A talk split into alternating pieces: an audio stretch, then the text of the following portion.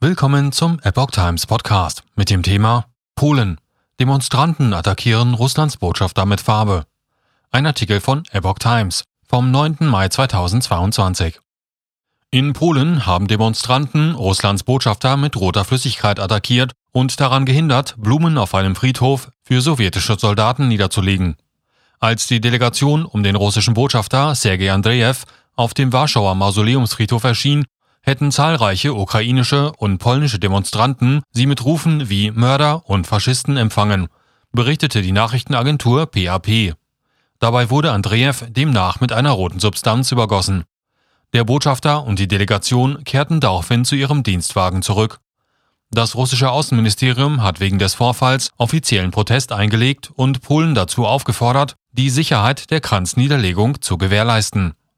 Der polnischen Regierung warf das Ministerium Nachsichtigkeit gegenüber de facto neonazistischen Schlägern vor, so das russische Ministerium.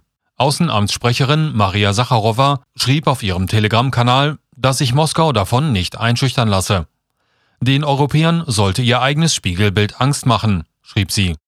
Polens Innenminister Mariusz Kaminski schrieb zu dem Vorfall per Twitter, die Regierung habe dem Botschafter empfohlen, am 9. Mai keine Blumen niederzulegen. Die Polizei habe dem Diplomaten ermöglicht, den Schauplatz sicher zu verlassen. Der Mausoleumsfriedhof in Warschau wurde einige Jahre nach dem Ende des Zweiten Weltkriegs angelegt und hat den Charakter eines großen Parks. Dort sind die sterblichen Überreste von mehr als 20.000 Soldaten begraben, die in den Jahren 1944 und 1945 gefallen sind